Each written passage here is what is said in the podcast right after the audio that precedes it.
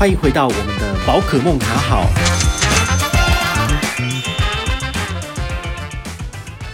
嗨，我是宝可梦，欢迎回到我们的 Podcast 呢。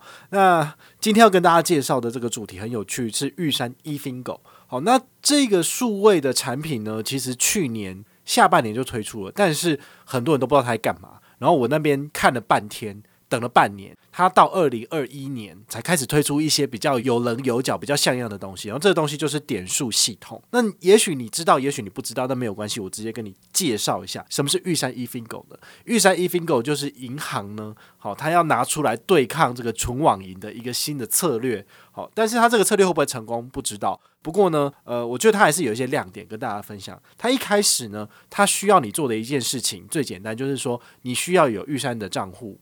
然后还有玉山的信用卡，你只要有这两个东西，你就可以加入他的会员了。所以这个不困难。如果你有信用卡但是没有户头的，你可以去开一下。但如果你有户头但是没有信用卡，你也可以去办一下哈。所以本身两个都有的，就可以直接加入会员的。那他现在还有一些 MGM 活动，从所有加在里面的人呢，每一季就是抽一个人、两个人，然后送这个 iPhone，就看有没有人中奖，有人中奖就恭喜你这样子。那他有一个推荐人机制，很简单，就是你跟我的团，我抽中了，那我就大家平分，好，就这一季参加的人一起平分。那你们也可以看一下，这样会不会胜率是不是很高？但是我去年第三季跟第四季全部都共估了，每个月哦，连续共估六次，我明明就是有好几千次抽奖机会，但是没有中，你就知道他这个真的是公平、公正、公开，然后真的很难中，真的是看你的机运啊。好，那再来的话呢，就是二零二一年他推出来的 eFingo 点数可以干嘛？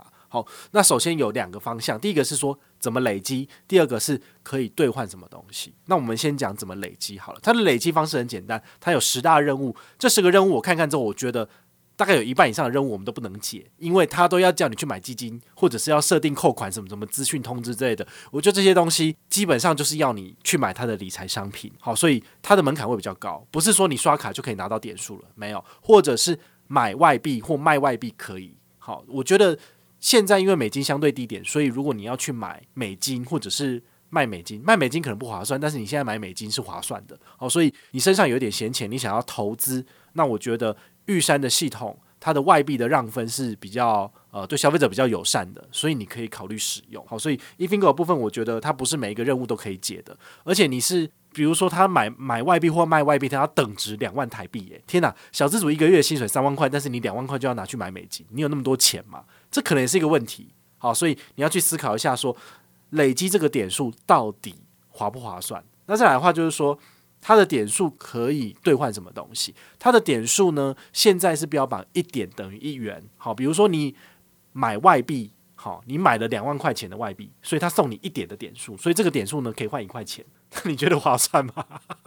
我觉得好像有点拉惨，好，但是呢，我相信他会在下个月或是之后会推出一些很有趣的活动来赠送点数，因为点数这个东西好玩的地方是它可以有倍数放大的效果，比如说遇上欧力卡，它有红利最高十三倍，所以你拿来换里程。去年很划算，今年不划算，好，所以预算 eFingo 的点数有没有可能可以点数倍数放大的活动来参加活动来刺激来活络？有可能，但是不知道他们会怎么操作。好，第二个它的特色就是说，它可以兑换的商品其实是吉祥券。那吉祥券的话，比如说小七三十五元抵用券，你可以用三十五点就兑换了。好，或者是家乐福一百元之类的，好像他们有跟吉祥券商城做合作的部分，其实你可以兑换的东西就非常的多元了。好，但是呢，只要是点数系统都会有一个问题，就是是说它的点数有可能会到期。好，那我看一下这个点数，大概今年开始累积，至少明年底之前都不会失效，所以还好。不过呢，因为它是跟财富管理比较有关的一些。金融理财商品，所以不是说你单纯的刷卡就可以拿到的点数哦，所以它还是有门槛的。